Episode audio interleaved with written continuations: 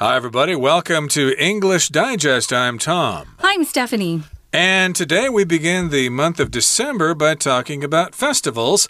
And uh, we've got some unusual festivals to talk about today. Of course, during December, we've got Christmas to look forward to and New Year's Eve. Check out the fireworks on New Year's Eve, of course. But uh, hey, there are some other celebrations going on in the month of December that we'd like to tell you about today. Yeah, some celebrations I'm not as familiar with. Uh, one in Japan, one in Switzerland. Oh, it looks like we're going to go globe-trotting, which means we're going to go all around the world. Yeah, mostly I'm familiar with American traditions, Chinese traditions, of course, you know, because we live here. But this will be fun. So let's get started, guys. We're going to read through day one. As winter takes its icy grip and the year comes to a close, many people around the world look forward to celebrating Christmas and New Year's. Many places hold other midwinter celebrations, though. After all, who doesn't need a bit of festive cheer during the bleak, harsh winter? Let's learn about some of these other December celebrations. You might even be inspired to take part. Chichibu Night Festival, Japan, December 2nd through 3rd. The Chichibu Festival was first celebrated about 300 years ago, but it's already one of the three biggest annual float festivals in Japan. Wonderfully elaborate floats are pulled around the city, while onboard dancers perform fabulous kabuki, a classical form of Japanese dance. Those in attendance are also treated to an array of gorgeous fireworks that light up the night sky. This festival was originally held once farming had finished for the year. It was a way for people to relax and celebrate their hard work. Kusnacht Klausjagen, Switzerland, December 5th. Every year on December 6th, people throughout Switzerland celebrate St. Nicholas Day. However, in the small town of Kusnacht, December 5th is the day of another extraordinary ceremony, Klausjagen, or Nicholas Chase. At 8:15 p.m., precisely all the town's lights are shut off. This arouses excitement among the assembled spectators. Soon, dozens of passionate local farmers begin the parade by snapping whips as they lead the way along the parade route. Following them are hundreds of people wearing massive candle lit hats. Then comes the grand finale. St. Nicholas himself accompanied by a marching band playing the Santa song. These traditions are hundreds of years old and were intended to drive away evil spirits. Okay, you guys, let's get started. We've got five festivals for some winter fun. Uh, it is a fun time of the year, especially if you like snow and cold weather. We don't get much snow here, do we? But I do enjoy the colder weather. I can't lie, I hate the heat. So let's look at the first paragraph. As winter takes its icy grip, if you um, use this word grip, it can be a verb or a noun. It just means you hold something, you take something in your hand, you keep a firm hold of, of it. But here it's sort of an icy grip on i guess the the weather right it's not actually holding something like a book or your bag uh, you know you could grip something tightly. Oh, if you're on the uh, MRT or the bus, sometimes you'll take hold of those uh, straps. Uh, we'll grip them tightly so we don't fall down. But here it's just sort of um, just a way to say, oh, it it's really got us, um, you know, in its its grasp and its grip. And it's hard to get away from the cold, especially in some of these countries. Uh, exactly. So, yes, sometimes we feel like prisoners during winter when we have to stay home because it's so cold outside. Yeah. Again, that doesn't really happen here in Taiwan, but you have to imagine colder places like Korea, Japan, Europe, North America, etc. It gets quite cold in the winter, and you're kind of stuck in the home, and it seems like all outdoor activity stops. But in any case, however, there are some festivals because many people around the world look forward to celebrating Christmas and New Year's. Those, of course, are the main festivals of the year, but Many places hold other midwinter celebrations, though. So lots of places have sort of festivals or holidays that take place in the middle of winter. Although December is kind of early winter to me, but it's still getting kind of cold. And after all, who doesn't need a bit of festive cheer during the bleak, harsh winter. So notice uh, in the title we've got the word festival, which refers to a celebration, a holiday of sorts. Like here in Taiwan, of course, we've got Mid Autumn Festival mm -hmm. and we've got Duan Wu Festival. Yeah. But here we've got the word festive, and that's an adjective, which means things are happy and cheerful. So indeed, yeah, who doesn't need some festive cheer? Who doesn't need to be happy during the winter? I think we all do. So, um, yeah, if you describe something as being bleak, it it means there's no hope. You know, there's a, a very famous choral piece called In the Bleak Midwinter. It's actually, it started out as a poem, I think. But uh, yeah, it's quite lovely. But bleak just means, oh, just nothing out there that, that looks enticing or makes you happy.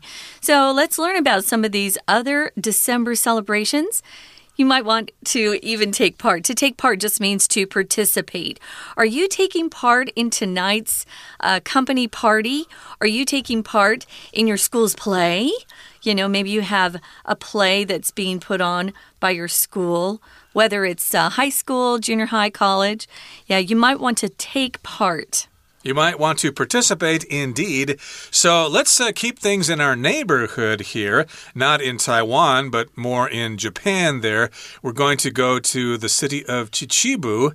And that is a town kind of near Tokyo. I think it's northeast of Tokyo on the island of Honshu. And Chichibu has a night festival, and it takes place Hey, starting tomorrow, December 2nd through 3rd. Now, the Chichibu Festival was first celebrated about 300 years ago but it's already one of the three biggest annual float festivals in Japan. So it uh, started about 300 years ago, wow. and it's been going strong, or at least it, it has become more and more popular because it's one of the three biggest annual float festivals in Japan. What is a float festival?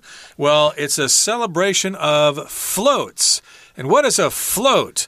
where well, we're not talking about pouring root beer into a glass with ice cream. No. That's a kind of drink. But a float is what you say, uh, huacha in Chinese. It's uh, something pulled in a parade and it's decorated usually with flowers.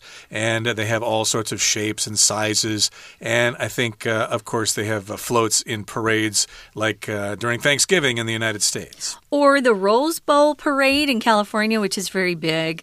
Uh, people can only use roses, flowers to decorate their floats. Sometimes these floats actually have their own engines, uh, but a lot of them are pulled, as Tom said. And back 300 years ago, I'm sure they had to pull them. So they're wonderfully, wonderfully elaborate uh, floats. They, they're not just simple, they spend a lot of time decorating these things. They look pretty cool. So there are a lot of uh, uh details if it's elaborate. Um, and they have on board dancers who perform fabulous kabuki. So you've got dancers that are on the floats themselves. That's still very popular anywhere that has floats or a parade with floats. You'll have people on top of the float singing, dancing, performing sometimes.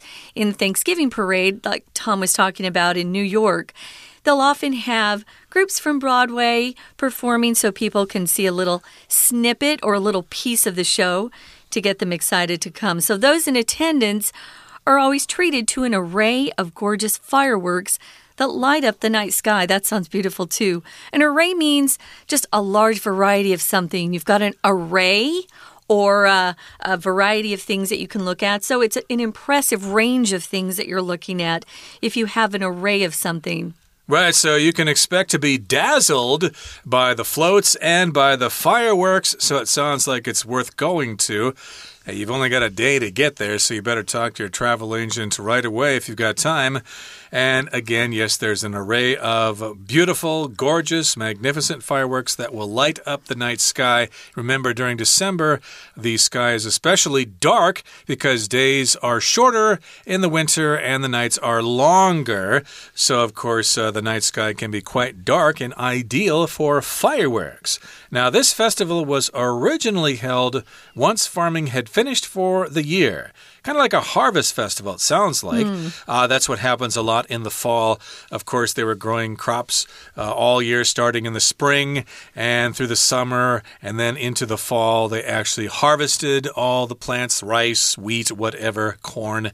And hey, the harvest was done, and they decided to celebrate a harvest, and it was a way for people to relax and celebrate their hard work. So, yes, indeed, they worked hard for a long time, and now it's time to kick back and relax. Yeah, I'm sure, especially 300 years ago, those poor farmers and the people who were working in the fields were awfully tired. And they didn't get a lot of downtime. Downtime is just time you can relax. You don't have to worry about things. You can just kick back and maybe uh, participate in some hobby that you like, or maybe go out and exercise with your friends. Back then, they didn't have a lot of free time. So, this would have been very fun for the folks, especially when it first uh, originated or started um, getting going. So, this was, uh, again, first celebrated about 300 years ago. And uh, now it's still going because it's very popular. I did want to go back to the floats there. Uh -huh. Remember, it said that you'll see onboard dancers perform kabuki, which is a kind of Japanese dance. Now, if you're on something that you stand on, like a plane or a boat right. or a bus, we say you're on board. Okay. True. So, indeed, uh, people have this confusion all the time. You get in a taxi, you get in a car, but you get on a bus or you get on a boat or you get on a plane. So you're on board if you're in the airplane. Even though you sit down inside the plane, we still say you're on board mm -hmm. and ready to take off. So again, we've got these dancers who are dancing on the float. And of course, people are taking pictures, having fun, and hearing some traditional music and having a great time there in Japan. And just in a couple of seconds, we're going to go to Switzerland. So stay tuned. But right now, we're going to listen to our Chinese teacher. Hello everyone，我是派老师。今天讲解的是十二月一号 Unit One Five Festivals for Some Winter Fun 第一天的课程。天气一天比一天冷。老师之前在温哥华念书的时候，曾听自己的老师说，冬天的自杀率比较高，天气会影响人的情绪。大家应该都体验过。不过冬天并非全然都是暗淡无光的。或许正因为冬天严寒的气候，容易让人觉得沮丧。世界各个角落的文明都发展出极有特色的庆典，聚集人气也带来希望。今天课程内容介绍了两大祭典，分别是日本的致富业祭以及瑞士屈斯纳赫特追逐圣尼古拉斯。好，我们现在一起来看看学习重点，请看到第一段的地方。好，第一段呢？老师要请问大家一个问题哦：冬天到了，大家写英文作文的时候，除了用 cold、chilly 之外，还能不能想到用别的形容方法呢？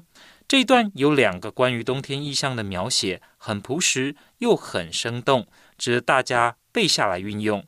第一个，请看第一句：As winter takes its icy grip，这个地方。好，请同学特别注意，grip 就是紧紧抓住的意思。那么后来引申出了掌控、掌握的意思，前面还有 icy 冰冷作为修饰，感觉就像是整个世界都被冬天冰冷的双手掌控。再来，请同学看到第三句的 bleak，bleak harsh winter。bleak 原本的意思呢，其实就是 cold and miserable。那用来描述状况。或未来前景没什么希望、暗淡无光的也可以哦。好，再来，请同学看到第二段的部分，也就是介绍日本的致富业绩。请同学看到第一个句子，到底这个所谓的致富业绩是什么呢？它是 one of the three biggest annual flow festivals in Japan。请同学注意，flow 就是花车，而在第二个句子。我们用 elaborate 制作精美的这个词形容词来形容它。再来，请同学看到第三个句子，Those in attendance are also treated to an array of gorgeous 这个句子。好，请同学注意，those in attendance 意思是出席的那些人。那他们怎么样呢？They are treated to。请同学特别把 be treated to 画起来。Treat somebody to something，其实就是用饮食或者呢一些娱性的节目来招待，来招待别人。比方说，The old man had treated him to a drink or two，那就是请他喝了一两杯。那在这里呢，就是出席的人呢可以欣赏到绚丽的烟火。We're going to take a quick break. Stay tuned. We'll be right back.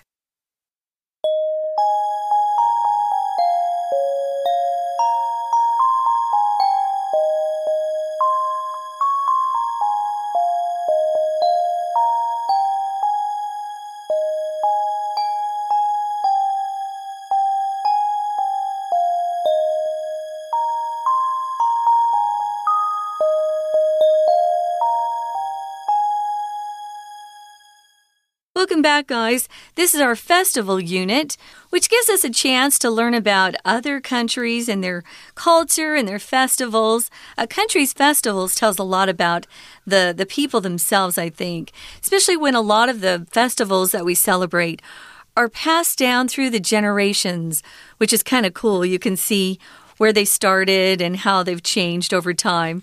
The first one we talked about, of course, was the Chuchubu is that how you say it? My uh, Japanese Chichibu. is Chichibu. Uh, that's how I learned it, I guess. Yeah, my Japanese is bad, Japanese. guys. Chichibu Night Festival, and that happens from December 2nd to the 3rd. And this one started a, a while ago, 300 years ago. I mean, I guess that's not a long, long time ago, but it is uh, quite a while ago. It was one of the uh, the biggest festivals in Japan. Now they use floats.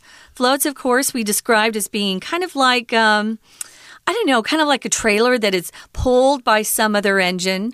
Or uh, nowadays, we have floats that have engines themselves. Mm. So they can just move along. If you, uh, I'm familiar with things like the Thanksgiving parade in New York or the Rose Parade in California which is my favorite because they can only decorate the floats with flowers. Mm. And I love to watch that with my mom. I remember just oohing and awing uh, over the floats. Well, these are pretty cool too.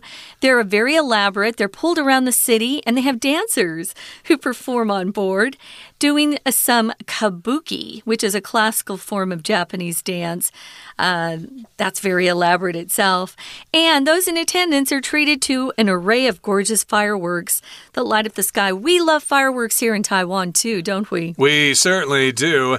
And remember, this festival was held to celebrate the harvest because those farmers worked so hard. True. And everybody deserves to have a break after working so hard all year. So now let's leave Japan and fly to Switzerland. And in just a couple of days, there's going to be a celebration there called Kuschnacht Klausjagen. And I hope I pronounced that right. I only had one semester of German back in high school, so the uh, umlaut U there is kind of hard to pronounce. Küsnacht. Küsnacht? I know Nacht means Küsnacht. night. I know Nacht means night. And Klaus Jagen, yeah. well, we'll find out what that means in Woo. just a second. So every year on December 6th, people throughout Switzerland celebrate St. Nicholas Day. So if you see St. Nicholas, of course, that oftentimes refers to Santa Claus. He's oftentimes referred to as Old Saint Nick or St. Nicholas. But uh, this is kind of different here. St. Nicholas, I believe, was a real person mm -hmm. whom Santa Claus was kind of modeled after. Yeah, he really was a real person. And that's how we have Old St. Nick. If you know any Christmas songs, um, we have several that just refer to Old Saint Nick or Saint Nicholas. So yeah, Klausjagen or Nicholas Chase. Ooh, we're going to chase people. So if you're talking about extraordinary, you're talking about something that isn't normal. It's something that's extra special. Or if you break up the word, it says extra ordinary or extraordinary. Um, so it's pretty cool. You want to catch things that have that descriptive word extraordinary because it's likely you won't see it uh, too many times in your lifetime. So it's kind of a cool thing to go to. Let's talk about what happens during this particular Küsnacht Klausjagen in Switzerland. Okay, so indeed it uh, means Nicholas Chase. So you can see the word Klaus in there, which is Claus, Santa Claus. Uh, Klaus is how you would say it in German. And I guess Jagen means to chase in German. I did not know that, or a chase as a noun. And at 8.15 precisely, Ooh. right at 8.15, Because they're Germans. Well, they're Swiss German. uh, right, so they have uh, uh, the same idea of time as the Japanese do. Everything must be on time. Never be late. For some reason, right at 8.15, not one second late, not one second before, but right on the dot, Interesting. precisely all the town's lights are shut off. So here, precisely is an adverb, mm-hmm. and it just means something is precise.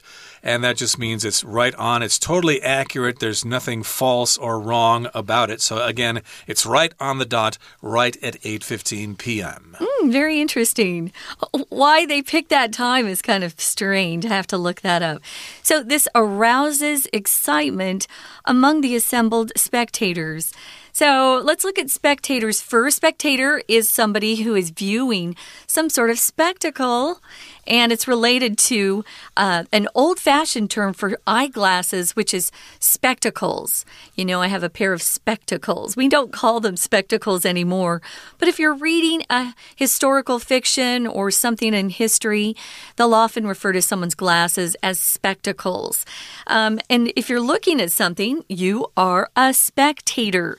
Now, if you arouse someone's interest or here we're arousing someone's excitement, it just means you cause it to happen, you provoke it.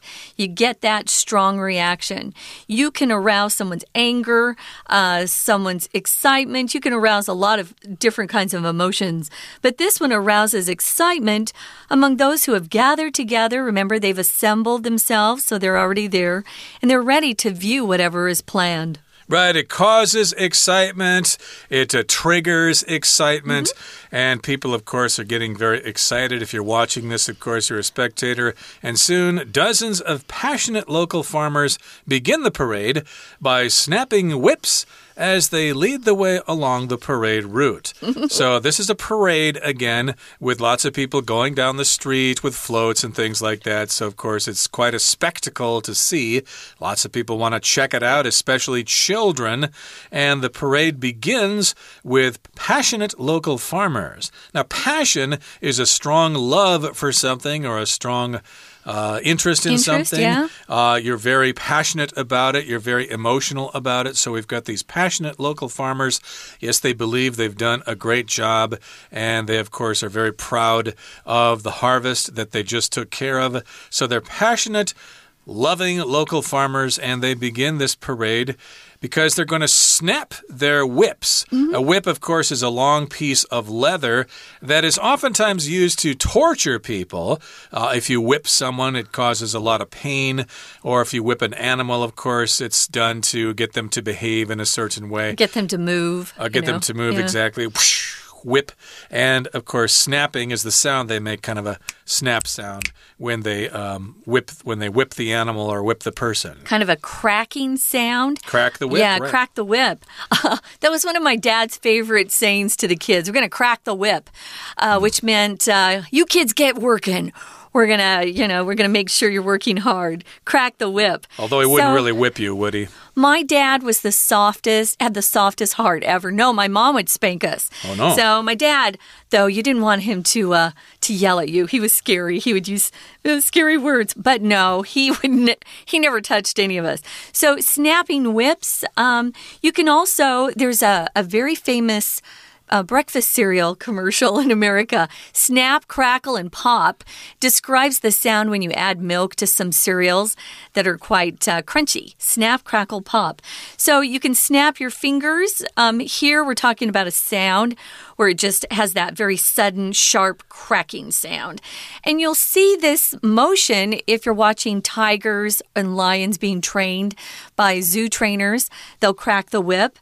So they lead the way along the parade route, and following them are hundreds of people wearing massive candlelit hats. That sounds very dangerous, Tom. It does, especially if there are lots of wooden houses around, but they're hats with candles on Wow. them, I guess. And then comes the grand finale, Hmm. which is the last uh, thing that occurs, and it's usually the most exciting thing. And that would be St. Nicholas himself, accompanied by a marching band playing the Santa song. A marching band, of course, is a band with people wearing colorful uniforms and plumes on their hats, and they're playing instruments like drums and trumpets and trombones and saxophones and stuff like that. And of course, they're playing the Santa song uh, with all those brass instruments. Oh, this sounds really wonderful. So, these traditions are hundreds of years old and were intended to drive away evil spirits. Of course, we don't want any evil spirits around, so I'm all for it. Uh, right now, though, we're getting close to being out of time, so we're going to listen to our Chinese teacher one more time. 好的，接下来请同学看到第三段。第三段所介绍的是另外一个节日、节庆、庆典，是在瑞士。瑞士的什么地方呢？屈斯纳赫特。那这个地方他们有一个庆典活动，叫 Klasshagen。那 Klasshagen 是什么呢？在这一段里面就跟我们解释了，原来啊，十二月六号就是一个特别的节日，他们会庆祝圣尼古拉斯。OK，那再来，它的前戏，也就是十二月五号的时候，有一项很特别的活动。如果我们把它翻译成英文，就是 Nicholas Chase。所以我们说追逐圣尼古拉斯。那这个活动到底是做什么呢？原来在晚上八点十五分的时候，整个地方、整个乡镇，他们的灯火全部都会关掉，Lights are shut off。那关灯以后会造成什么样的效果呢？请看到第四句，This arouses excitement among the assembled spectators。这里要请同学特别注意的，首先第一个是词语搭配，就是让别人感到非常的兴奋、很期待。那动词呢，我们就是用 arouse 引发。那再来，请同学看到的是后面的 assemble spectators。spectators 当然就是来围观的这一些民众喽。那他们怎么样呢？他们是聚集起来，我们用被动语态 assembled spectators。好，再来，请同学看到第七个句子。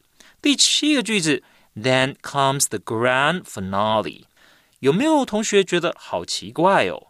这里在动词 comes 前面用 then，难不成 then 变成了主词吗？嗯，如果你对这个句子感到奇怪，那就表示你对英文文法有一定的了解哦。一般而言，这种时间副词它是不会放在动词的前面的，所以我们知道这是倒装句。真正的主词在后面，就是后从这个 comes 后面 the grand finale 这边。那是什么意思呢？也就是后面压轴的重头戏来了，接着就来了。好，再来，请同学看到第八个句子。These traditions are hundreds of years old and were intended to drive away evil spirits. 所以原来啊，这些传统都有好几百年的历史了。一刚开始的时候，其实是用来驱魔的 ，drive away evil spirits。好，以上就是我们针对这个单元第一天课程的中文解说。谢谢大家。 That's it for day one, guys. We've got another day to talk about festivals. We hope you'll join us then. For English Digest, I'm Stephanie. And I'm Tom. Goodbye. Bye.